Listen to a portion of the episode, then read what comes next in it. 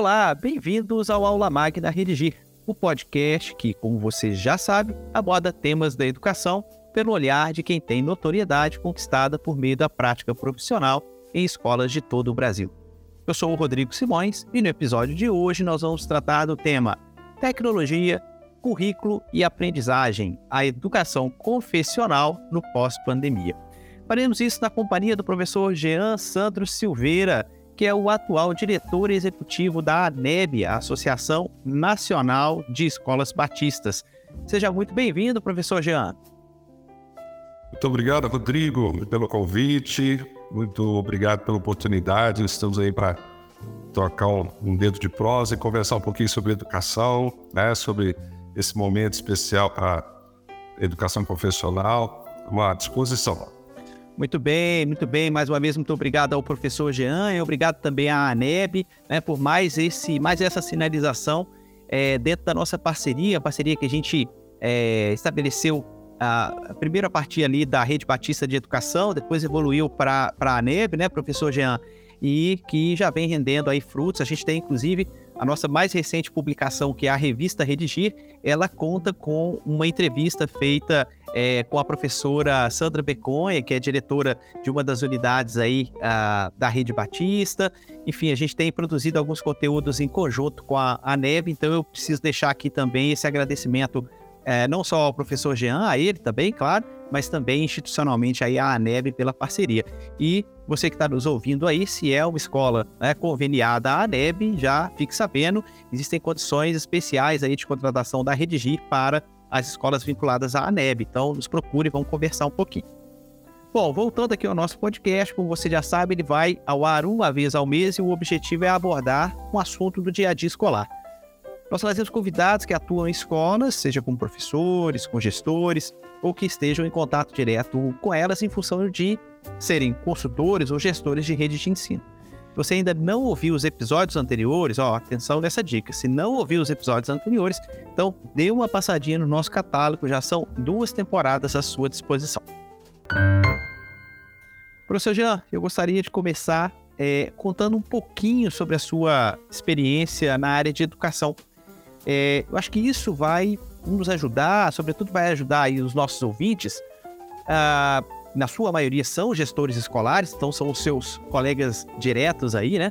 A entenderem um pouquinho, né? A conceberem aí um lugar de fala é, de onde nós estaremos nesse episódio. Então eu queria começar, né? Olhando um pouquinho para sua trajetória, trazendo um pouquinho dessa sua experiência profissional, por favor. Muito bem, Rodrigo.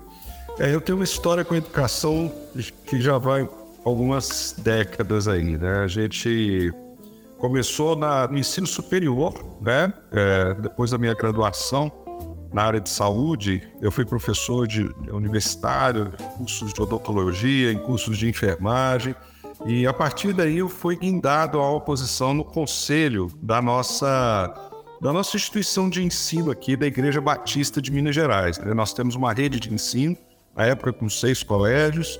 É, eu fui para o conselho, trabalhei seis anos no conselho, fui é, comissão de finanças, depois fui vice-presidente do conselho, né? E na função de vice-presidente do conselho, a gente decidiu, né? Tomou algumas decisões um pouco duras, cortes de gasto e tal, e acabamos sendo jogados para a fronteira, né? Fomos para a trincheira mesmo, dirigir uma das unidades que estava correndo risco financeiro, né? Mudamos para Uberlândia, 12 anos de atuação na direção da unidade de Uberlândia, da Rede Batista, é, deu uma, vamos dizer assim, uma lapidada muito grande na gente aí no que diz respeito à, à gestão da educação, a aplicação da educação na prática, né? A compreensão do que, que as famílias hoje é, esperam de um colégio, esperam da entrega de um colégio profissional, né? Como é que está, assim, vamos dizer, a, a lista de valores né, da escola, da família, é, e até que ponto a gente precisa estar antenado e ajustando isso aí. Isso foi muito importante para mim, é, essa, esse aprendizado. Fiquei 12 anos na unidade de Uberlândia, né? Agora, no último ano, a, a nossa rede está fazendo um movimento de expansão muito forte e é, demandando mão de obra, vamos dizer assim, nessa organização da estrutura como rede. Então, eu deixei a unidade de Uberlândia, estou aqui ao lado do nosso diretor-geral, trabalhando como assessor estratégico, desenvolvendo então projetos que visem ajustar né, nosso processo educacional, preparar nossas estruturas, né, nossos projetos e processos para o futuro. E aí entra esse papel principal. Eu sou relator do Comitê de, de Tecnologia da, da Rede Batista de Educação, e é onde a gente trabalha mais, né? É, analisando, verificando é, que pé que nós estamos aí na implantação de toda essa estrutura tecnológica, né? Para responder aos anseios das famílias que estão sonhando com uma escola que entregue seus filhos na em posição de disputar um lugar ao sol no século XXI né? Nessa estrutura que foi desenhada no século XIX, né? Que conta com muitas pessoas do século XX. Olha aí a bagunça. E a gente está no meio disso aí para tentar fazer a coisa funcionar. Com muita boa vontade, muita expectativa de acertar, viu, Rodrigo? Professor Jean, é muito legal ver assim a sua trajetória, né, é, dentro de uma cadeia escolar, vamos dizer assim, e como que ela é, reflete algo tão comum é, na formação dos gestores escolares, é, que é a prática, né? Como que a prática ela é fundamental para a formação do gestor escolar. Eu imagino que você deva é, também ter avançado depois em formações teóricas e tudo, mas a prática é um elemento muito importante, né? Pois queria até um comentário seu em relação a isso. E até criando uma ponte, tanto para essa questão quanto para os assuntos que a gente vai aprofundar aqui no nosso podcast, é, esse desafio da formação do gestor no âmbito de uma rede de escolas. Né? A gente tem acompanhado aí é, o avanço, o crescimento da rede Batista e, claro, né, ninguém cresce sem ter um corpo qualificado de gestores. Então, essa é uma, uma, uma questão que imagino para as redes escolares, elas devam ser ainda mais complicadas de administrar, a formação né, desse pessoal de gestão. Ainda mais um contexto também confessional, que assim, você vai ao mercado, mas enfim, você precisa buscar um certo perfil que, que tenha né, uma, uma proximidade com a questão confessional, né? Será que é isso mesmo? Eu tô, tô certo aqui nas minhas meus pensamentos? Tá muito certo, viu, Rodrigo? Tá muito certo. Nós temos uma, uma dissociação, às vezes, que afeta principalmente é, é, grupos escolares é, ligados a famílias, né? E a, a, nossa situação aqui confessional é muito parecida, viu, Rodrigo, com esse formato é, é, de gerenciamento familiar, né?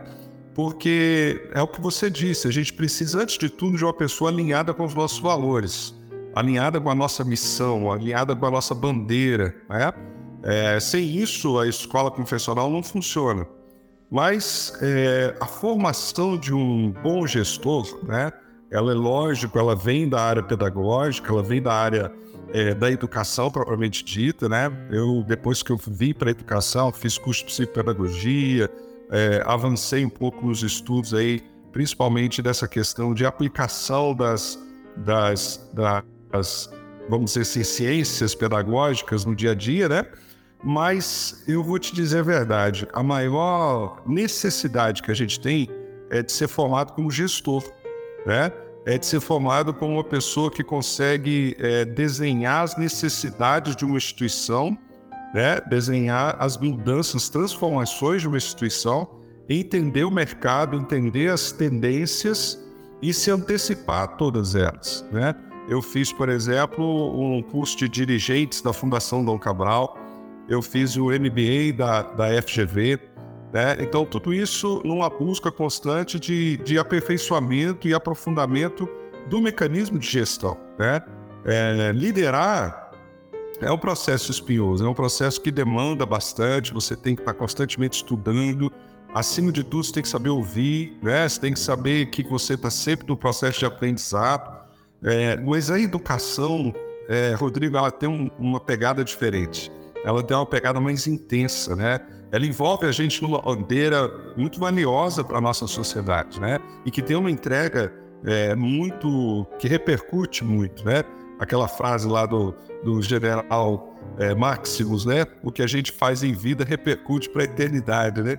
Então, na educação, mais do que nunca, né? As vidas de famílias, de pessoas são é, fortemente impactadas por isso. Então, principalmente a vivência na prática ela traz para a gente a percepção de transformação, sabe? Transformação do processo, transformação das pessoas envolvidas nesse processo, né? e transformação também das metas e das entregas, porque a sociedade está em constante transformação, as demandas estão em constante transformação, né? Uma necessidade constante de reconstrução da nossa escola, né? do nosso processo escolar. Reconstrução das linguagens, reconstrução das metodologias. E quando você reconstrói metodologia, você reconstrói os papéis, né? Papel do professor, o papel do estudante, né? até a reconstrução dos espaços, né? A nossa rede, por exemplo, se destaca muito nessa percepção de que os espaços hoje, através de uma ótica assim é, da neurociência, ela comunica muito, né? É, na aprendizagem, influencia muito na aprendizagem. E para o gestor, para o líder desse momento, né, cabe o papel principal de ser mudança, de ser o motor da mudança, né? de ser aquele que enxerga. É, eu gosto muito de fazer alusão àquele cesto que fica no alto do mastro de um navio, né? que é a, a, a, a, é, a gávea, né? a gávea de um navio. Então, quem está ali em cima na gávea consegue enxergar um pouco mais longe, longe consegue perceber as mudanças à distância e preparar a, a sua escola, né, o seu barco aí para enfrentar o que está vindo por ali. Esse é o papel do diretor, na minha visão. A gente tem um papel muito mais estratégico, né, mesmo dentro de uma rede. E às vezes as pessoas pensam que por estar numa rede, né, tem alguém para pensar por você esse papel o diretor de escola não pode se dar o luxo de ter, né? de delegar para terceiros para enxergar a realidade, enxergar as mudanças que estão chegando por aí. Então, ser a mudança é o grande desafio para o diretor da unidade e eu acho que a principal motivação para ele aprofundar sempre nos seus estudos, analisar sempre os cenários, perceber antes de todo mundo para onde que a, a necessidade aí está chamando a, a atuação dele. É por aí. Professor Jean, é, essa questão então da, da né, do gestor, da formação do gestor, eu acho que era uma boa ponte para a gente começar a, introduzir ou a entrar mesmo no assunto mais central desse nosso podcast. Esse podcast, na verdade, ele tem como uma temática, primeiro, a amarração entre tecnologia e currículo, né? É algo extremamente contemporâneo se a gente considerar BNCC, se a gente considerar né, século XXI. É, só que essa amarração, né, ela, é, de alguma maneira, se dá uh, relacionada com o grande objetivo de qualquer escola, que é a aprendizagem. Então, eu achei muito interessante quando você citou, olha, é, tem todo um trabalho de formação, tanto teórica quanto prática do gestor, mas o gestor tem que estar na escola, ele tem que ser da escola, ele tem que ter o conhecimento pedagógico, afinal de contas, o objetivo institucional de qualquer né, escola é a aprendizagem dos alunos. Pois bem, eu queria trazer esse contexto né, a algo ainda mais contemporâneo. Não acabou, mas está todo mundo já em ritmo de que isso esteja acabando, que é a pandemia.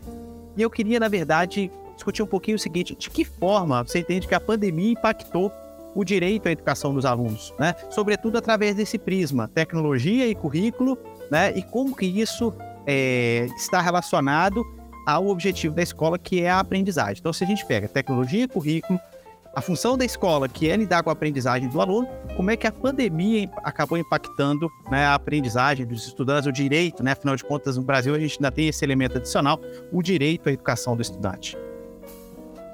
É, Rodrigo, foi uma tempestade é, avassaladora sobre a nossa educação, sabe? É, primeiro, a gente tem que mensurar que a pandemia ela foi uma grande catalisadora, uma grande catalisadora, né? Funcionou, a crise funcionou como, como para dar um clima de urgência em algumas mudanças, né? Então, não dava para você pensar quando eu vou conseguir transmitir as minhas aulas online, né? Você tinha que transmitir as aulas online na semana seguinte, né? Então, é, a nossa rede foi muito feliz nessa transição. Eu creio que algumas redes particulares conseguiram fazer essa transição com certo sucesso, né? É, redes públicas, na maioria, não conseguiram, né? E aí a gente vê a desigualdade ainda ampliar o fluxo é, de diferença, como você disse, né, na questão do direito à educação. Algumas famílias, algumas redes públicas não conseguiram fazer essa transição, permaneceram ainda no, no papel, né? fazendo é, geração de material de forma desorganizada. Né? De forma geral, as redes particulares conseguiram fazer essa transição pelo senso de urgência, né? É, pelo espaço que houve é, necessário aos erros, né? Você pode pilotar alguma coisa que você nunca tinha, se, nunca tinha se testado em lugar nenhum e foi sendo construído no dia a dia. Então, é, permitiu-se o erro, permitiu-se o não atendimento pleno né, de algumas circunstâncias para poder aquilo é, é, caminhar. E não teve tempo para teorizar, porque na educação, meu caro, é muito fácil você perder tempo na teorização das coisas. Né? Então vamos fazer uma, um avanço. Se sentar três educadores numa sala para conversar, vai ter ali pelo menos duas teorias muito fortes que vão guiar os passos dali para frente. Né? Mas nesse, nesse senso de urgência, nesse senso de atendimento, nesse espaço para o erro, na necessidade que era melhor fazer é, é, alguma coisa do que sair perfeito, né? A, as escolas avançarem, a tecnologia entrou muito forte dentro de sala de aula, né? Os alunos puderam ficar é, em suas casas recebendo aulas é, remotas, né? E tudo aparentemente funcionou bem. Mas aí a gente tem que mensurar o legado né, é, da pandemia. E aí a gente tem que falar como educador. E como educador, o que, que a gente assiste dentro das escolas nesse, nesse tempo pós-pandêmico, se é que a gente pode falar de pós-pandemia, né? Mas vamos levar em consideração que a gente está no período, ou pelo menos no interregno aí de, de pandemia, Deus nos livre. Mas se a gente está nesse, nesse momento, a primeira coisa que a gente tem que perceber é apenas é, cognitivas de monta, né? Nós tivemos, é, estamos percebendo que os alunos desaprenderam, né? É, estudar. Houve um processo de desescolarização, né? Os alunos eles eles perderam ritmo, eles perderam disciplina é, e, e houve realmente um retrocesso no processo cognitivo, né? É, por mais que o remoto substituísse parcialmente o que a gente estava fazendo, a socialização né? E o trabalho coletivo feito na escola foi perdido, né? É, e alguns alunos em momentos muito cruciais, momentos de alfabetização, momentos de, de uh, da adolescência, por exemplo, entrada para o ensino médio, a gente está percebendo danos muito pesados. Eu tenho certeza que eu não que eu estou falando aqui não é novidade nenhuma para nenhum diretor de unidade, nenhum, nenhum diretor de escola ou gestor de rede. Né? Esse, esse é o grande problema. Mas na, não fica só na escola, né? a pandemia ela trouxe efeitos é, enormes também na sociedade. A gente tem dois é, efeitos aí percebidos que são novidades. Eu estou falando da grande resignação, né? Que, que essa, essa vontade de pedir demissão, começar a vida de novo, reavaliar é, o seu processo de, de, de trajetória é, profissional, né? Dar mais valor para o tempo em casa, dar mais valor para o momento de lazer, né? Então, é, há um momento de, de reavaliação, né? A vida é muito curta para o camarada passar 30 anos trancado dentro do escritório, né?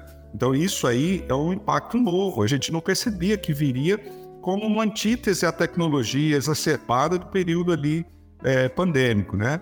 E o, o, o white kitting, né, que está na moda agora, da existência silenciosa, quer dizer, esse pessoal que está falando assim, não, eu estou contratado para entregar isso, é isso que eu vou entregar. Eu não entrego um minuto a mais do que, do que aquilo que está demandado no meu contrato, né?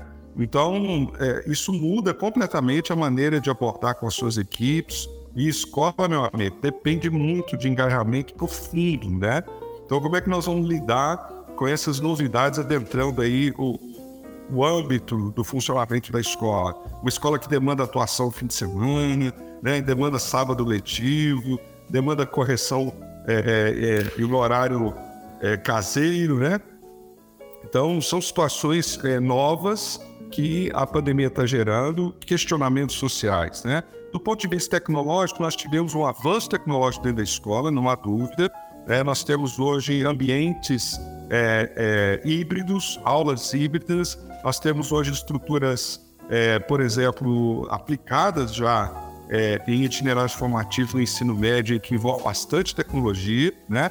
envolve é, realidade aumentada, envolve interação entre, entre plataformas e trabalhos pessoais mão na massa, né, o famoso hands-on aí, em vários formatos, né, e uma, uma demanda muito grande de, de, de, de desempenho, né, de performance pelos alunos. Os alunos querem contribuir e serem autores do próprio aprendizado, né?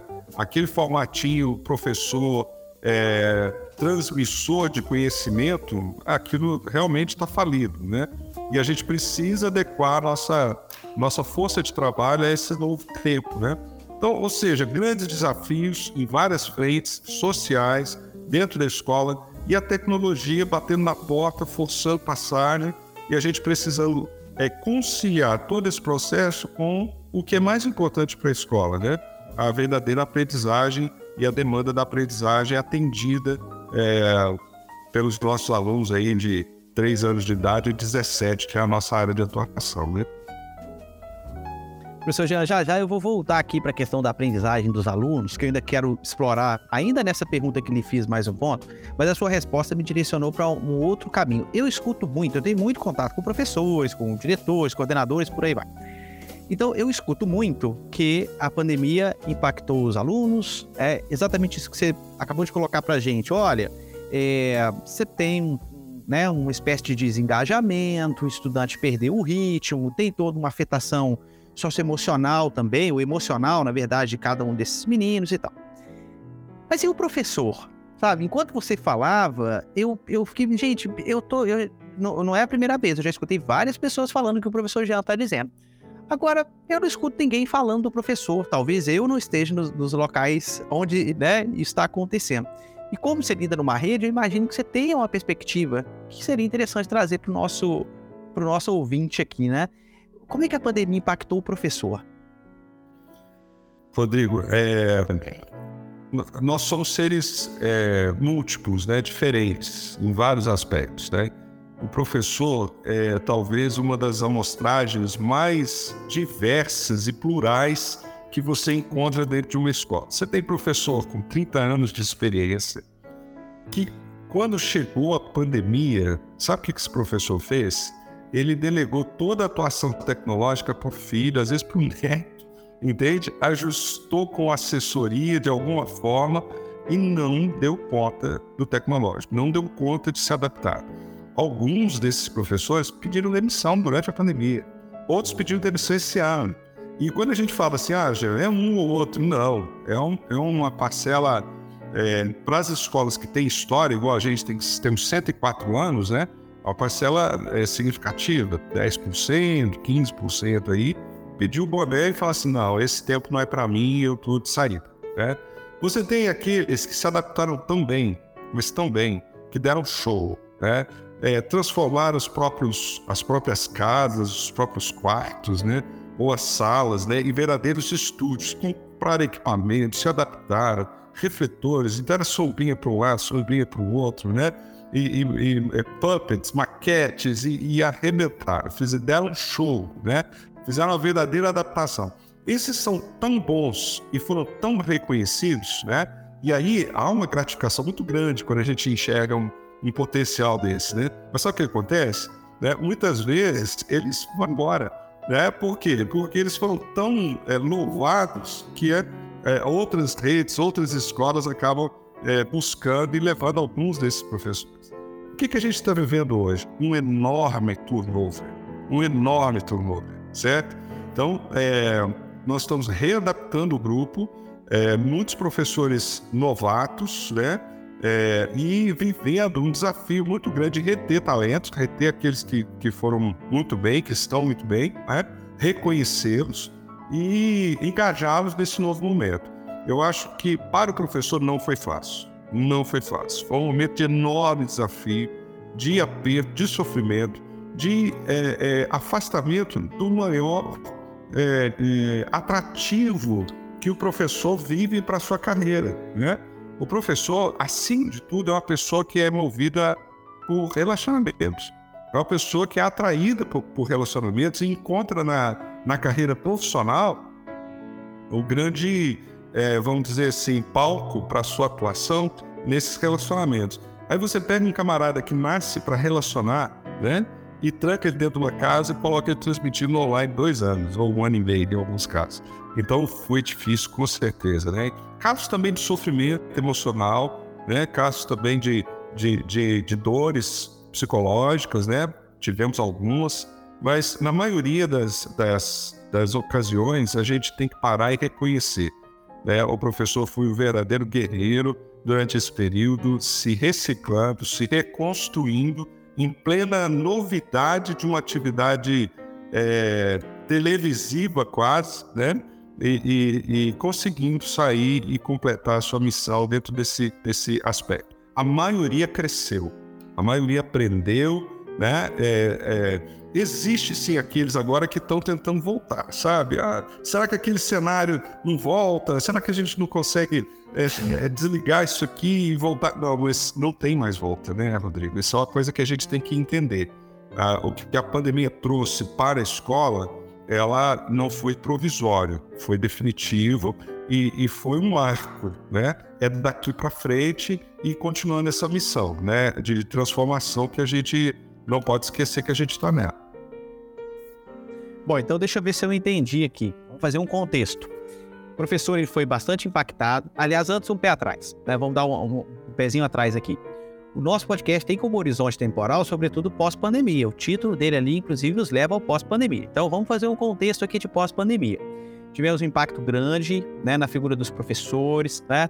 Agora nós estamos passando por um processo então de reformulação dessas equipes, as escolas estão, inclusive, tendo que encontrar e reter novos talentos. Tá. Só que essa pandemia, ela deixou legados positivos e negativos. Eu diria que do ponto tecnológico, o legado é positivo. Eu vejo isso muito nitidamente aqui na Redigir, inclusive. Nós reduzimos drasticamente né, as dificuldades de usabilidade do sistema pelo simples fato de que os usuários agora usam mais, as pessoas usam mais sistemas como o nosso, então fica mais fácil.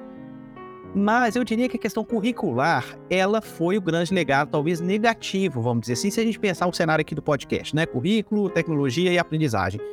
Porque não só a gente teve que botar o pé no freio em relação a essa transição relativamente à BNCC, porque, lógico, poxa, no ano de implementação da BNCC começa o ensino remoto que ninguém nem sabia como é que ia fazer, né?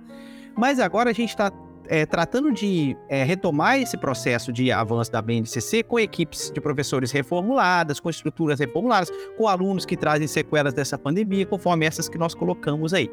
Então, esse é o cenário pós-pandemia que a gente tem. Tem um legado positivo, tem um legado negativo, que é um legado de currículo, e, né, e todo esse novo contexto aí com o professor. Eu estou certo nessa minha avaliação, professor Jean? Tá sim, tá bastante certo. Eu vou, eu vou citar um exemplo que confirma o que você está falando. É, no, no, período pré-pandêmico, né, vamos dizer assim, no período da década, é, da primeira década do século XXI, a gente começou a lutar em uma unidade onde eu atuei lá em Berlândia para a implantação do ensino da, da tecnologia, o ensino tecnológico, né? É, primeiro que a gente percebe que o século XXI pede esse avanço, né? É, aí você começa a argumentar com as famílias, com muita dificuldade. Isso em 2006, eu estou falando de 2006, 2007, 2008 famílias reticentes, não é porque ensinar tecnologia, isso custa caro, isso não precisa e tal. Aí a gente consegue vencer esse diálogo com a família e mostrar realmente a, a necessidade já no início da segunda década, né? 2012, 13, a família aceita o ensino tecnológico.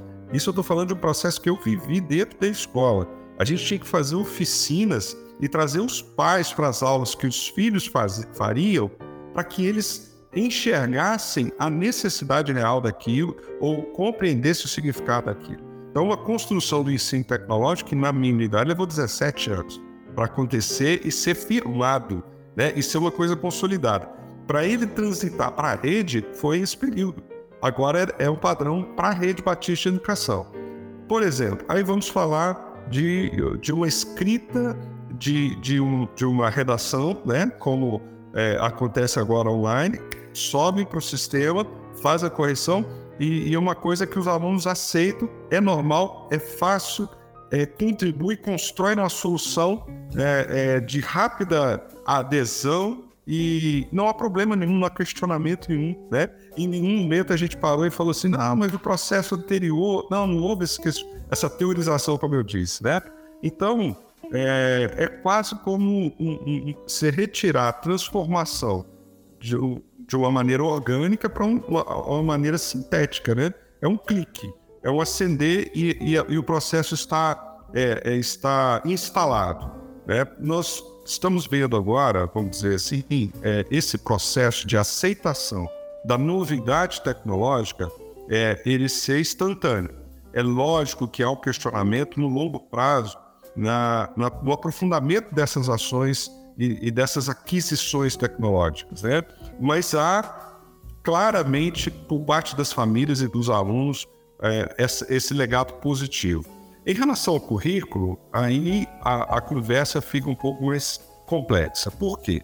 Nós, como país, como nação, estamos fazendo esse exercício de reavaliar o nosso currículo de modo geral. Quando a gente senta para reescrever o ensino médio, quando a gente é, projeta uma mudança no Enem, né, que agora está um pouco assim meio no suspenso. A gente vai ter que analisar ainda é, é, até que ponto essa reforma do ensino médio é, vai ser implementada na sua totalidade, né?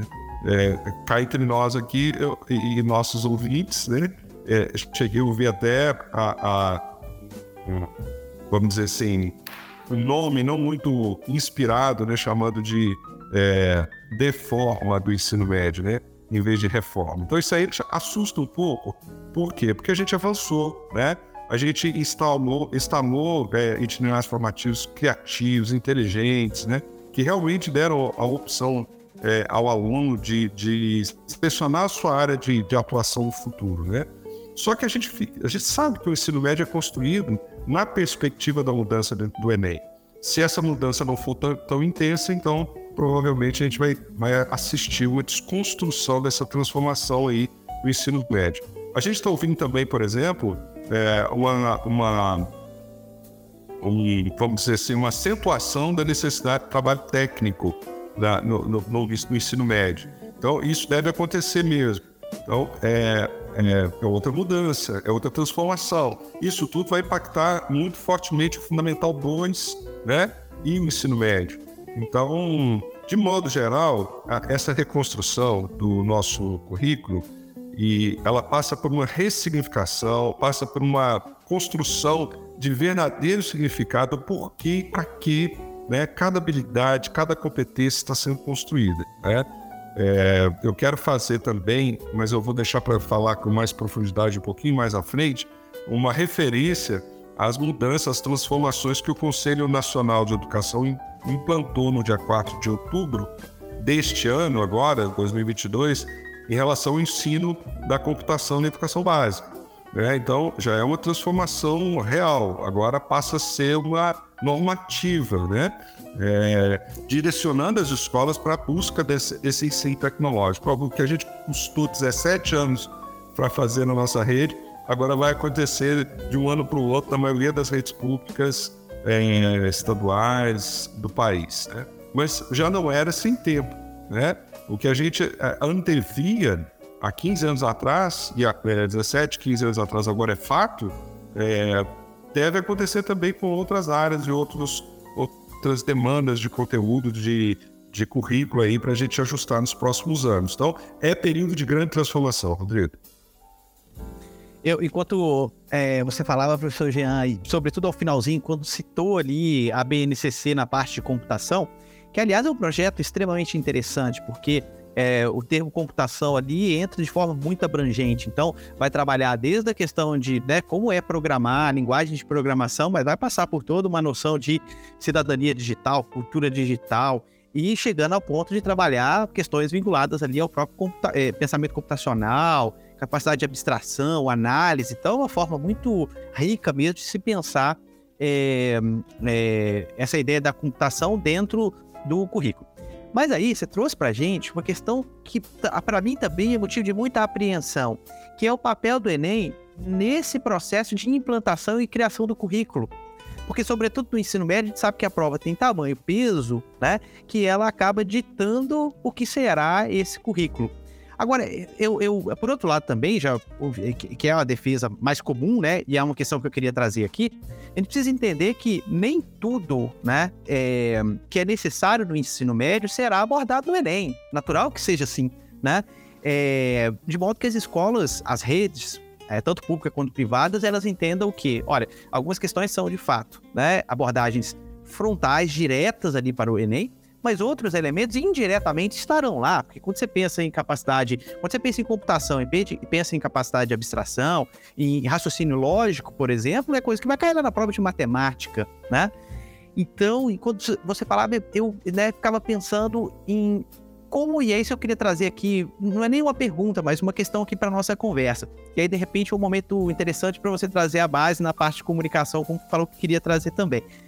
É, como que é necessário a gente ter uma compreensão, eu, eu sinto muita falta disso no Brasil, uma compreensão por parte dos educadores, de modo geral, das redes, do que é currículo, né? Da, da pergunta fundamental que está por trás de qualquer currículo, que é o que eu vou ensinar, né? Que passa, obviamente, por aquilo que eu devo ensinar, mas também por aquilo que eu posso ensinar, para além daquilo que eu devo. Né? Fiz uma frase aqui meio Ciro Gomes agora, né? de, de, meio, meio, meio de, de, teorização, assim, mas, enfim, é muito, acho que, que, que é o caminho mesmo que eu penso que, que a gente precisa, a partir do qual a gente precisa ler a questão curricular, né? É, e eu sinto na sua fala, eu estou falando tudo isso porque eu sinto na sua fala que vocês estão fazendo exatamente isso, né? Quer dizer, existe, logicamente, uma preparação para o Enem, mas nós não podemos encerrar a escola a preparação para o Enem, não é um pré-vestibular, né? Exato, Rodrigo, e você tocou num ponto muito importante, né? A, a escola, ela tem que ter consciência do processo de organização curricular. Porque se a escola não tem essa consciência, se ela não projeta é, e, e, acompanha a construção do seu próprio currículo de modo efetivo, ela vira passageira de, de sistema de ensino. Né? E, sistema de ensino, gente, não é um monstro de, de, de sete cabeças, não é o inimigo a ser combatido, muito pelo contrário. Sistema de ensino é uma ferramenta poderosa de alinhamento de esforços, de coordenação geral de trabalho, né? É, eu gosto de dizer que esse sistema de ensino é plataforma. É plataforma, plataforma é na onde é, a gente tem que pensar é, é, é, do ponto de vista físico, né? É de onde você decola, você parte de uma plataforma. Então, a plataforma ela não é, ela não é teto para o que uma escola pode é, direcionar, se organizar. Ela é piso, né? Ela é o mínimo. Então, quando você estrutura um sistema de ensino como a base do seu trabalho, né, ele não, você não pode ser passageiro disso. Né? É, é só mais uma ferramenta dentro da sala de aula organizando o que você está trabalhando. E aí isso fala muito forte para nós, escolas confessionais. Né? É, uma curiosidade, né, dentro da nossa logomarca do Colégio Batista Mineiro, a gente centraliza numa estrela uh, uh, um livro e uma lâmpada. Né? O livro, para nós, ele simboliza ciência e a lâmpada simboliza fé. Né? Então a gente atrela essas duas naturezas como compatíveis e, e conciliáveis. E a gente abraça esse desenvolvimento do ser humano é, nessas, nessas é, dimensões com tranquilidade, sem questionamento. Né? Então, quando a gente fala isso, por que a gente está falando isso agora quando a gente está falando de currículo? Né? Porque tem tudo a ver. Porque quando eu me proponho a formar um ser humano né, que conversa a, a, o cognitivo com o espiritual, eu, eu tenho uma proposta nossa, eu tenho uma proposta própria de desenvolvimento. Então eu me preocupo com o currículo, eu me preocupo com o que eu estou ensinando. Né? Eu vou formar uma pessoa que ela tenha competência para entrar nas melhores universidades e trazer o seu melhor para a sociedade, mas ela precisa ter ética, ela precisa ter valores, por quê? Porque eu quero pessoas que façam diferença na sociedade de modo positivo, saudável, né? Que pensem em outro mais do que pensam em si mesmo, né? Então, se essa, se essa dimensão da formação curricular eu tenho que zelar por ela, eu tenho que estar atento. E aí conversa com essa questão do Enem, né?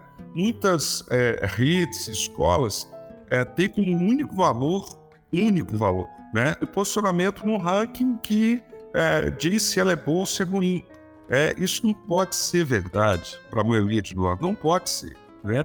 A gente precisa sim olhar para o que a gente está construindo, é, entender que a gente tem que oferecer muito mais do que o que vai cair no Enem. Né? O Enem designa, é, desenha e aponta a direção, mas ele não define não pode definir tudo que a escola pode ser. Né? A gente tem que extrapolar o Enem. É, é, é lógico que a gente fica com o olho lá, né? E trabalha para que esse, esse, essa construção curricular ela corresponda, ela entregue performance no final do processo. Mas não pode ser a única coisa que guia a escola. Agora, eu, aí eu levanto o questionamento, eu não vou responder, vou só perguntar, né? Para uma escola que se guiou pela régua do Enem até agora, ficar sem esse ranking nos últimos anos e nos próximos que vem por aí, deve ser uma coisa bem dolorosa. Né? Não é nosso caso. Né? A gente acredita muito na construção de valores e, e cuida do, do, do, nosso currículo. Né? vou dar só um exemplo rápido. A gente tem uma, uma, uma, uma atenção muito especial para um projeto né? que agora está na BNCC, que chama Projeto de Vida. Né? É, mas da mesma forma que a gente estava trabalhando até implantação tecnológica há muitos anos, o projeto de vida na Rede Batista existe há muitos anos. Né? E agora a gente tem um material didático próprio que desenvolve o projeto de vida em dois tempos. No tempo da, da, da, do Fundamental 2, né? entrando com esse conceito, analisando, é, fazendo o aluno analisar o seu contexto, a, a sua pessoa, né? as suas inclinações, seus gostos, e depois pensar no mundo é, é, é, do, do, trabalho, do desenvolvimento, mas sempre com os valores é, amparando essa visão, né? É, a gente costuma dizer que o cristianismo fornece para a gente um óculos especial, né? através do qual a gente enxerga o mundo. É o que a gente chama da nossa cosmovisão. Né? É a partir do momento em que você desenvolve e trabalha a, a, a confessionalidade, todo o seu potencial, você fornece o óculos para essa pessoa em que ela passa a, a olhar para si mesma, é, olhar para o mundo e olhar para a sua missão no mundo de uma maneira especial. Isso guia a, o seu projeto de vida. Então, a gente costuma ter é, formandos um pouco mais esclarecidos sobre o seu papel é, na vida do que a maioria. E isso, uma escola que está focada só no Enem, não consegue entregar. É o projeto Bene, né? Sim, é, é, uma, é uma das ações de um material didático que nós construímos, né? É o projeto Bene. O projeto Bene ele tem um foco no socioemocional, né? É, ele, a gente entrega desde a educação infantil até o ensino médio. É, ele guia toda a construção da interação social do aluno, né, focado na, na, nas grandes teorias relacionais, né, o Big Five. Né? Então, a partir do momento que essas, essas relações vão sendo construídas, a gente aproveita esse contexto para trazer para a reflexão do aluno, para a consciência do aluno, né, as virtudes do caráter. Por exemplo, a gentileza, né, a, a, a educação e, e, áreas, por exemplo, em que vão pontuar a sua ação com o outro. Né? À medida que ele vai amadurecendo aquilo, introjetando essas virtudes, esses valores, você tem uma pessoa que é mais capaz de, de se analisar, analisar a própria ação, né, analisar a, a, ação do outro de maneira mais construtiva. O Bene está disponível, inclusive, no mercado. Né? Vou aproveitar e fazer um comercial aqui, bem. e aqueles que tiverem interesse podem entrar na internet, a Bene, né? É Rede Batista de Educação. É o Instituto Exis, que é uma, uma área nossa, né? uma das nossas instituições, que desenvolve e comercializa e orienta o apoio à, à implantação aí do, do projeto BN. Está muito bem implantado nas nossas, nas nossas 17 unidades já e tem mais de 20 mil alunos aí no, no país todo utilizando o BN. É muito oportuna essa discussão, é, professor Jean, porque eu acho que esse é o caminho para a gente vencer esse legado negativo da pandemia no que se refere à questão do engajamento, à questão emocional do aluno. Então, a pergunta, acho que o ouvinte atento aí a, a esse nosso podcast, ele teria se perguntando, olha, como é que eu vou fazer transição curricular, atender agora as demandas da computação, projeto de vida, não sei, se o aluno está vindo com uma defasagem cognitiva, está vindo com defasagem de aprendizagem, ainda está vindo também com problemas. É, eu acho que, ah, e isso tem muito a ver com o trabalho da Redigir, eu acho que a chave para a gente resolver todo esse, esse problema passa ali pelo projeto de vida, porque ele ajuda a dar ao estudante uma razão daquela atividade que ele tem ali. Não é só para passar no Enem, né? Então, nós aqui na Rede Gira, a gente tem uma preocupação muito grande em relação ao seguinte. É claro que a redação, pela posição que ela tem no Enem, vai continuar tendo, ela tem um peso definitivo na vida do estudante. Ninguém aqui está falando que o Enem não é importante, ninguém aqui está dizendo que o aluno pode ir mal lá no Enem, pelo contrário, né?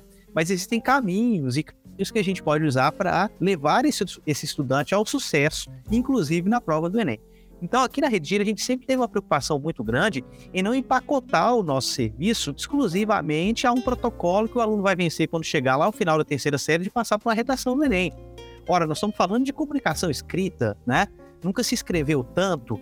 Esse processo de comunicação escrita não se faz só através de dissertação argumentativa modelo Enem. Né? É importante que a gente desenvolva a habilidade escritora do estudante para que ele possa se comunicar na vida dele, na vida profissional e por aí vai. E inclusive nas novas formas de comunicação, porque a comunicação escrita agora é uma comunicação também digital, né? Por isso que a Redigir, por isso que está fazendo um movimento bem interessante, porque a gente, enquanto instituição, enquanto empresa, nós podíamos ter feito um movimento de.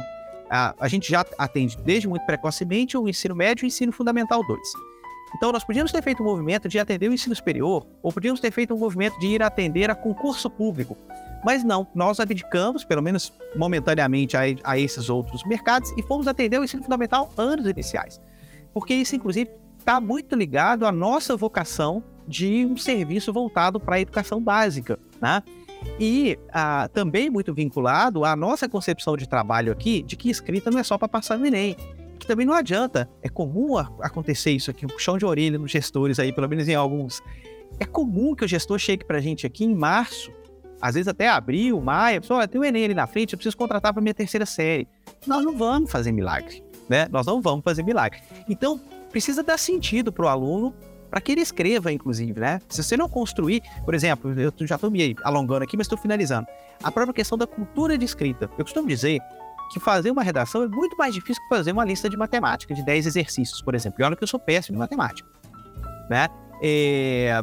Por que, que eu estou dizendo isso? Porque, tudo bem, a lista de matemática, dos 10, você vai dar conta de fazer pelo menos uns 5, 6, os outros quatro você pode trocar ideia com o seu colega, entender. E mesmo se você não fizer, poxa, de 10 eu fiz 8. Tem uma certa satisfação naquilo ali. A redação não tem isso, assim, olha, eu fiz a introdução e desenvolvimento, só não consegui fazer a conclusão, então você não fez a redação. Então, há toda uma, uma complexidade na produção de redação que impacta na regularidade. O sujeito para escrever, primeiro ele precisa acreditar que ele tem capacidade de escrever. Aí né? depois, para escrever regularmente, ele precisa estar muito seguro de que é capaz de escrever regularmente. Ele não vai construir isso de fevereiro a outubro na terceira série do ensino médio. Isso precisa ser construído desde lá de baixo, mostrando para ele que, inclusive, escrever redação não é só para o Enem, isso impacta a vida dele como um todo. Então, eu volto aqui para a questão inicial. O projeto BN, essas iniciativas, essa própria perspectiva como vocês estão colocando de trabalho, eu acho que é a chave realmente para a gente vencer esse desengajamento, desmobilização, dificuldades porque ajuda a dar ao estudante um senso de o porquê, de utilidade, o porquê que eu estou aqui estudando. Né? Esse, enfim, acho que, mais uma vez, hoje eu não estou perguntando muito, eu estou aqui. É por isso que tá bom a nossa conversa. A nossa conversa tá uma, tá uma troca mesmo, né? Que bom, Rodrigo. É, eu concordo com você, é, não tem como discordar, né? A primeira percepção que fica claro na sua fala é o seguinte: nós precisamos entender que a educação não tem, nunca terá um caráter imediatista.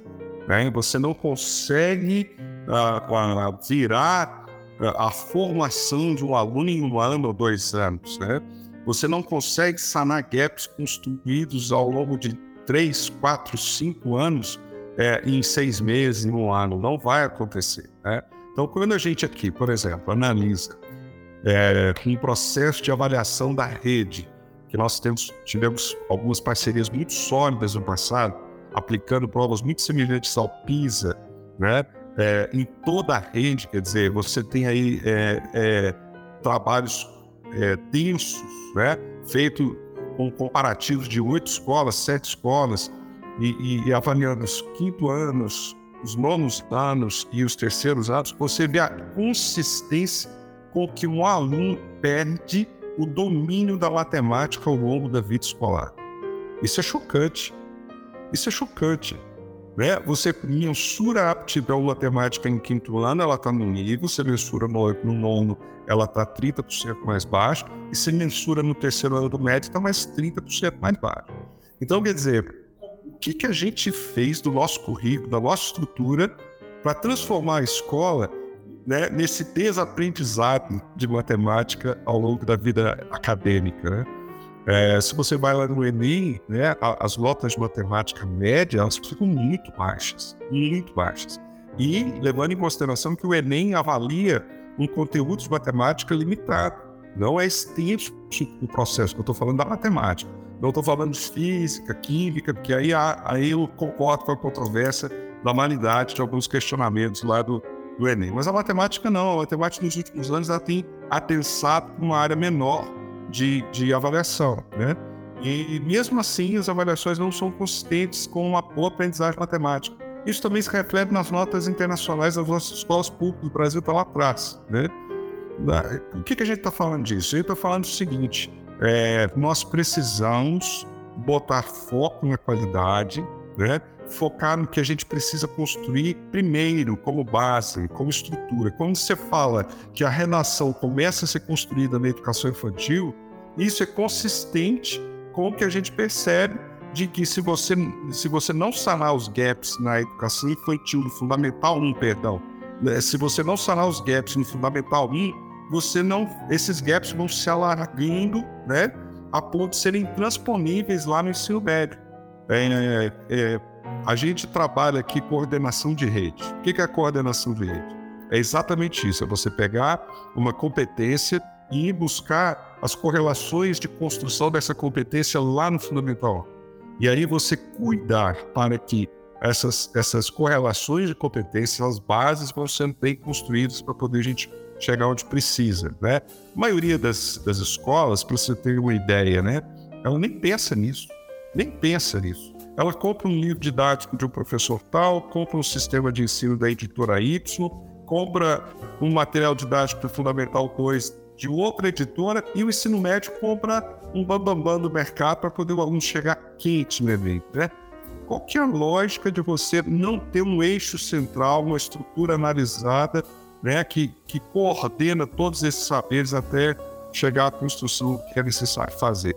Né? Então, há a necessidade da gente, como gestor, compreender que essa, essa, esse foco no básico é essencial, esse foco na organização da aprendizagem é muito importante, né?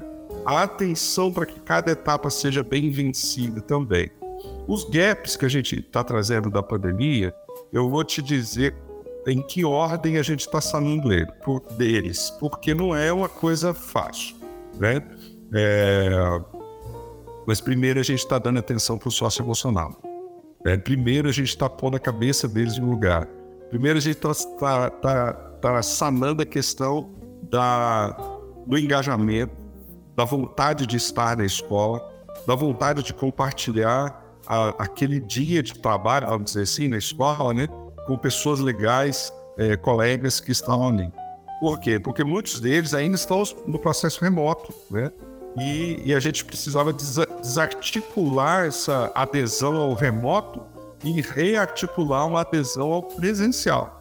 E isso está acontecendo agora, está acontecendo no, em outubro, está acontecendo em setembro na maioria das famílias, na maioria das escolas. Né? A partir desse reengajamento, a gente começa então a programar né, a aquisição do que é extremamente importante para as séries que estão acontecendo agora e programando, ordenando a reaquisição do que ficou para trás para os próximos anos. Quando a pandemia terminou, alguém sugeriu que a gente ia levar um ano para recuperar os danos é, pedagógicos da pandemia ou cognitivos da pandemia. É, eu é, ouso dizer que talvez três anos não sejam suficientes. Né? Nós vamos levar pelo menos dois, com certeza, talvez três. E em alguns casos, três não vão ser suficientes. Por quê? Porque algumas escolas, algumas redes, alguns gestores estão se furtando ao desafio de encarar esse problema de frente. E aí, sabe o que acontece? Aquele atropelo, né? aquela questão de ter que cumprir o conteúdo e a, a, os gaps ficam para trás, não sanados, a, a adesão fica para trás, não sanada, né?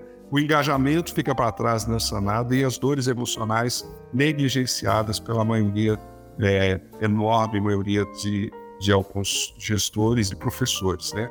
mas existem existe luz no fim do túnel, tem muita gente atenta, tem muita gente preocupada, né? As famílias estão cobrando das escolas essa, essa, essa postura, né?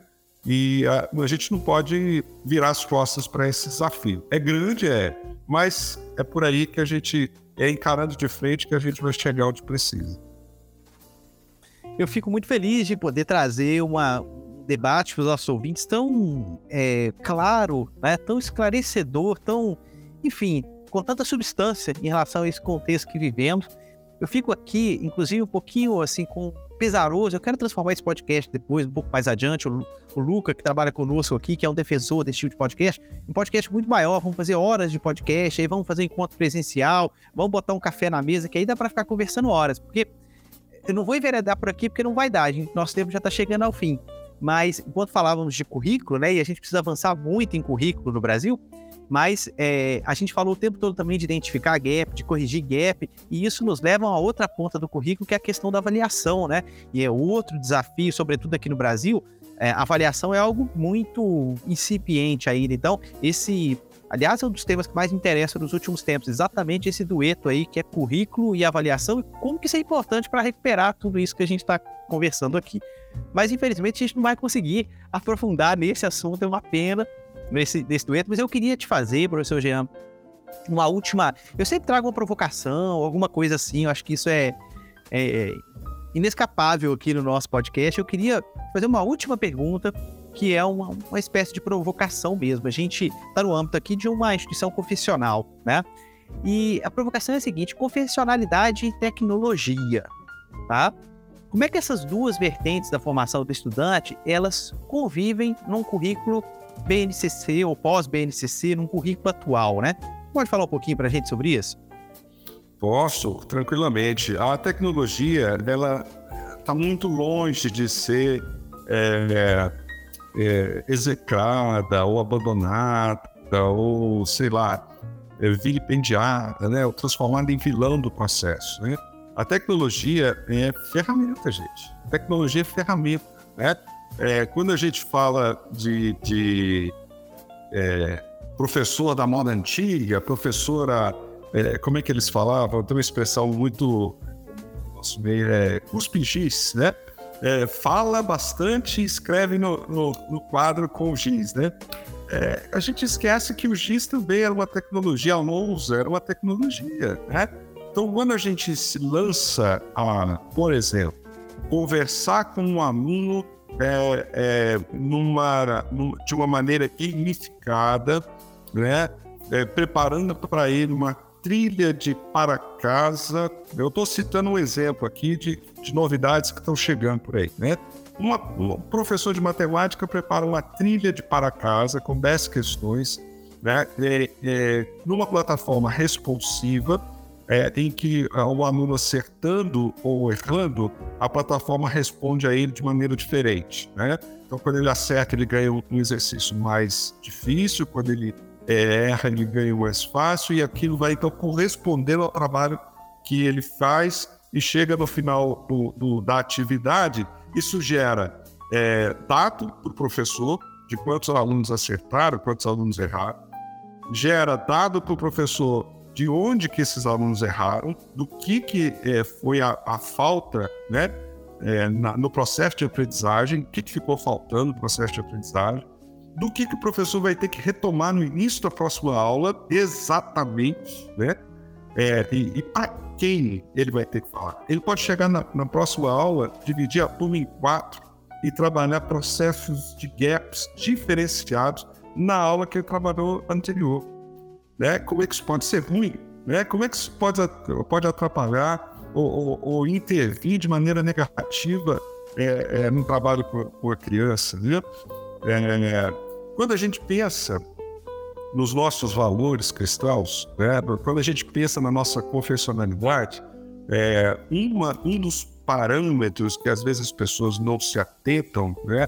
É, para as escolas cristãs é que quando a gente se relaciona com o Eterno, quando a gente se relaciona com o Criador, né, nós estamos falando de um ser que dentro de si mesmo, na sua natureza, manifesta né, é, a perfeição e o encantamento pelo belo, pelo artístico, né, de uma maneira muito profunda.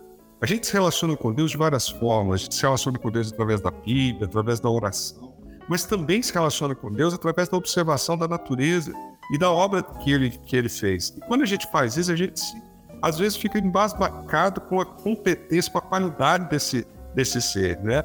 E eu vejo nisso a manifestação de uma característica pessoal do nosso Criador, que é a excelência, né? Ele é excelente em tudo que faz, ele é maravilhoso em tudo que faz, da forma como faz. Né? E quando eu vou me relacionar com o ser que é excelente, eu busco dentro de mim, nas minhas ações, também a excelência. Né? Então eu vou pegar e vou falar assim: olha, educação para mim é um valor importante. Eu vou trabalhar com educação porque educação comunica a, as virtudes e os valores do meu Criador. Então, se o meu Criador é um ser excelente, e transita para excel pela excelência com tanta arte e com tanta graça, eu tenho que me preocupar com excelência também no que eu faço dentro de sala de aula. O relacionamento que eu tenho com esse aluno tem que ser excelente. O relacionamento que eu tenho com esse pai tem que ser excelente, né? o trabalho pedagógico de aprendizagem ele tem que ser excelente. Então a escola não pode preocupar-se somente com a ensinagem, né? Aquele negócio do professor chegar e plá, despejar no aluno que ele tinha que dar bate as mãos e volta para casa sem responsabilidade do que aconteceu, não. Ele tem que se preocupar com a aprendizagem. Peraí, eu falei aqui 20 minutos, 15 minutos. O que, que disso, disso que eu falei foi apreendido, né? Foi capturado pela mente curiosa, árvore do meu estudante, né? Então, é, se há esse compromisso com a excelência, então há um perfeito casamento dos meus valores confessionais com os meus valores de educação, né? Eu tenho uma brincadeira que eu costumo falar, eu venho da área da saúde, né? É, a minha primeira formação, eu, eu, brinco, né, dizendo que na minha primeira encadernação, eu era, é, eu era dentista, né? Então, quando eu fiz 40 anos, eu deixei a odontologia de lado e me enveredei para educação, estou aqui um apaixonado pela educação. Né? Mas na, na, na, saúde, a gente estuda os fármacos, e dentro dos fármacos a gente percebe um, um, um, uma designação para os veículos de fármacos. Né? Então, quando você vai pegar um remédio líquido, alguma coisa assim, tem lá é, é, o veículo ou o líquido em que o remédio está lançado é quantidade suficiente para QSP. É uma, uma senhazinha lá para poder colocar na forma, né? Na educação, a gente não tem QSP no sentido de quantidade. A gente tem um QSP no sentido de qualidade, né? Então, quando a gente está trabalhando em educação, em educação cristã, a cura, né? O, o, o que é valor para mim é, são os valores cristãos. Mas a educação tem que ter QSP, tem que ter qualidade suficiente para ser um veículo digno né, daqueles valores que a gente trabalha. Então, assim, a Rede Batista de Educação, e eu tenho certeza que muitas outras escolas confessionais desse país se preocupam muito com a qualidade, porque a qualidade ela, ela articula perfeitamente né, com a qualidade, com a excelência que a gente quer ver em tudo que a gente faz. E a tecnologia é uma vertente dessa qualidade. Com tecnologia, eu acho que a gente consegue ser mais eficiente né, nesse processo. É, basta a gente é, é, fazer uma verdadeira autocrítica se eu não estou usando a tecnologia só como vitrine, né? É o cuidado que a gente tem que ter, é, ou para fora, né? A partir do momento em que eu vejo um porquê muito claro e eu consigo mensurar através de dados é, é, replicáveis, através de evidências, né? A gente está falando aqui de educação para evidência, que só, só esse tema já dá um outro podcast sozinho, né? Mas vamos voltar aqui. Se a gente tem evidência suficiente para que a tecnologia seja, enfim, implementada com sucesso, ali eu não vejo desarticulação e nem inconsistências nenhuma numa atuação é, tecnológica da educação profissional. Chegou a hora no nosso podcast em que a gente traz dicas relativamente ao assunto que estamos tratando. Primeiramente, nosso convidado, como sempre, então, professor Jean, a palavra está contigo. Meu caro Rodrigo, é, os desafios tecnológicos estão batendo a porta, né? estão, vamos dizer assim, nos impulsionando a fazer sempre uma reavaliação constante da objetividade, da necessidade de cada uma das ações que é, ou propostas tecnológicas que batem à porta do diretor. Eu tenho certeza que todos os diretores de escola vivem o mesmo, dilema que a gente vive, que é cada semana tá lidando com alguém oferecendo um produto novo, né? E aí a gente cai naquela reflexão, né? Até que ponto é, isso é importante, até que ponto isso é útil, né? É, a minha dica, ela é uma dica complexa, ela não é simples, tá? Mas ela é essencial. É, caro gestor, você precisa saber para onde vai se você quer chegar em algum lugar, né? Tem uma frase é, da, do livro do Carol, né? o gato de é, Alice no País das Maravilhas, que o gato pergunta para Alice, né? Alice pergunta para o gato, qual é o caminho, né? E o gato fala, para onde você quer ir? Aí ela fala, não sei para onde eu quero ir. Ela fala, ele, o gato responde, então é, pode pegar qualquer caminho, não faz diferença. Você não sabe para onde quer ir, né? Fica à vontade. É, e como é que uma escola sabe para onde ela quer ir? Eu acho que é tempo de todos os gestores pararem, tirarem tempo para construírem o seu planejamento estratégico de maneira sólida e fazer com que o planejamento estratégico se reflita nas ações diárias da sua escola. Esse é o grande desafio. Sabe por quê? Porque a maioria das empresas que constroem planejamento estratégico fazem por fazer e colocam, colocam ele dentro da gaveta.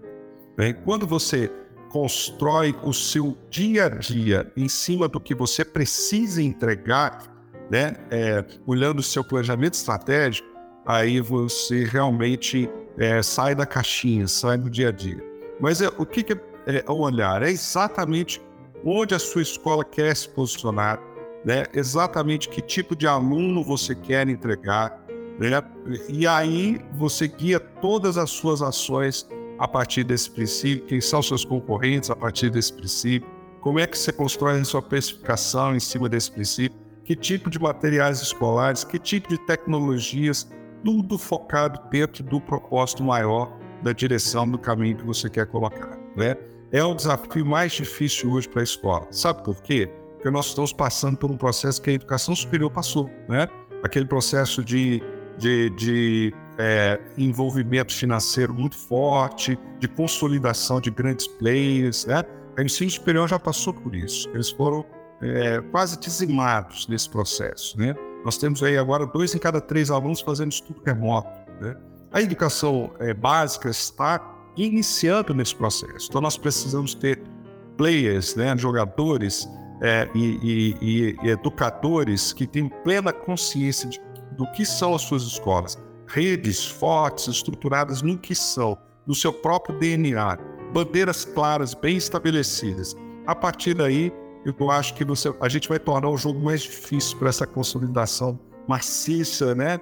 desenfreada, que pode sim, se a gente não abrir os olhos, é, abortar uma educação plural, crítica, construtiva que a gente tem e transformar tudo né, numa coisa muito nivelada, é, vamos dizer assim, centralizada em três ou quatro grandes players.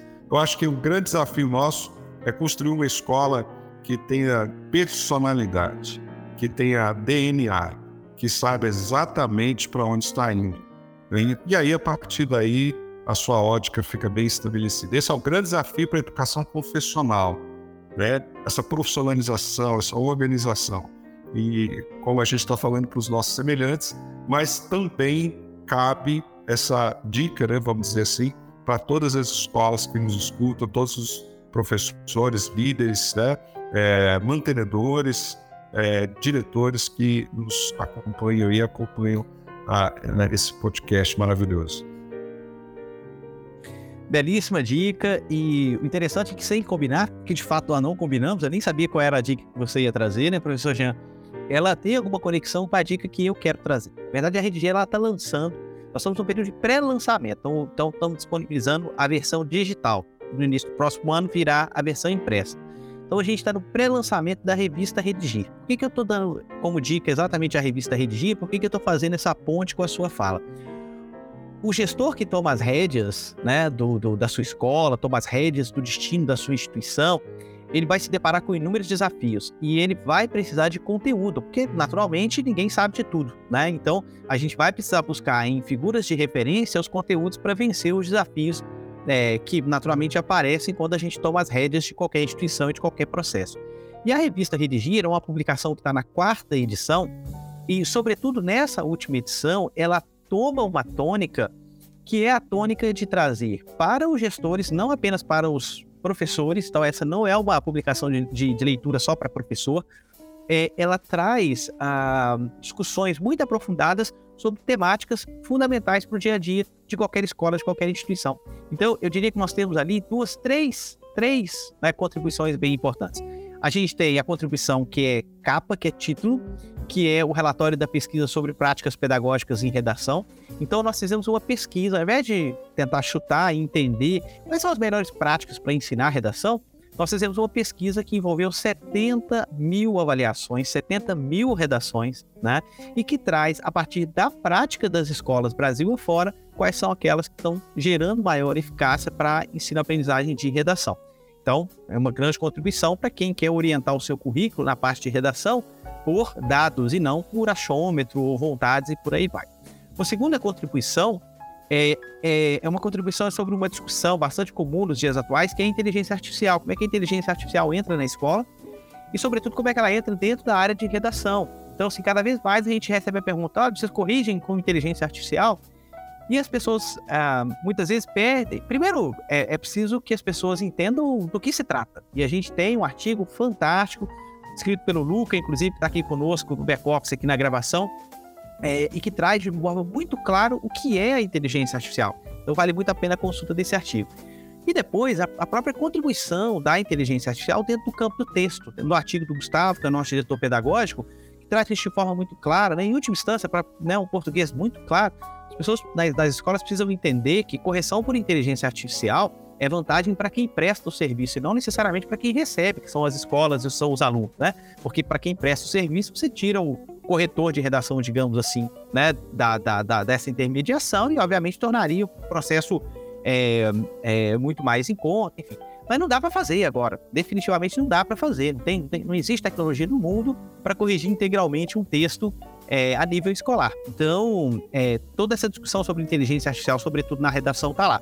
E por último, a gente tem a entrevista da professora Sandra, que é uma entrevista muito legal para a gente acompanhar a trajetória de uma rede confessional em ascensão e como isso tem, né, como isso tem se desdobrado, tanto nos aspectos administrativos como pedagógicos. A professora Sandra Beconha traz para nós essa, essa visão a partir da entrevista dela, tá muito rica, tá muito legal também. Então a dica é essa, olha, na descrição desse podcast você tem o um link para fazer o download da revista Redigir, né? E então ter acesso a esse conteúdo que eu tenho certeza vai ajudar e muito é, na, né, na atuação dos gestores escolares.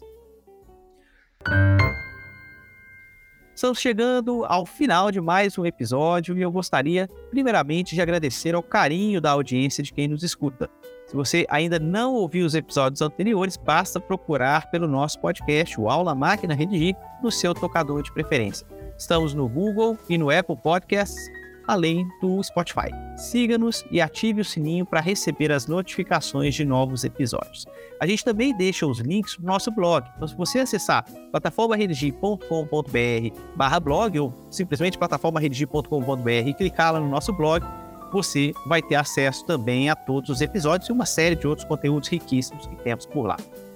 Claro, não poderia deixar de agradecer também a gentileza do professor Jean Sandro em aceitar o convite, estar aqui hoje e fazer esse debate tão rico que nós tivemos. Espero que a gente tenha outras oportunidades de produzir outros conteúdos, certamente teremos, né, professor Jean? Então, eu queria é, já, é, enfim, deixar aí nosso agradecimento. Muito obrigado pela participação. Eu aqui agradeço, Rodrigo. Foi um prazer, acima de tudo, é, você, a gente poder ter esse momento especial de troca de ideias, né, com quem gosta de educação, com quem enxerga a importância da educação é sempre enriquecedor. Né? As provocações que a gente sai, né? os momentos, a, a, a elaboração, a própria elaboração das respostas provoca na gente também profundas reflexões. Né? É, acima de tudo, eu quero deixar aqui um abraço para o nosso ouvinte, né? esclarecer que eu estou à disposição também, né? É, precisando de qualquer coisa, a gente da Rede Batista e da AMEP principalmente, né? A, a Associação Nacional de Escolas Batistas tem uma preocupação muito grande com as escolas que estão precisando de apoio, precisando de orientação e crescimento. Então, precisando da gente, é só entrar em contato, a gente vai ter o maior prazer de ajudar. E fica aí então o nosso abraço e a nossa gratidão. Valeu. Muito bem. Então, olha, você, nosso ouvinte, fique atento aí às nossas notificações. Todo mês a gente tem um episódio novo, fresquinho, feito café mineiro, esperando por você. Então, prepare seus pães de queijo e venha com a gente. Tchau, tchau.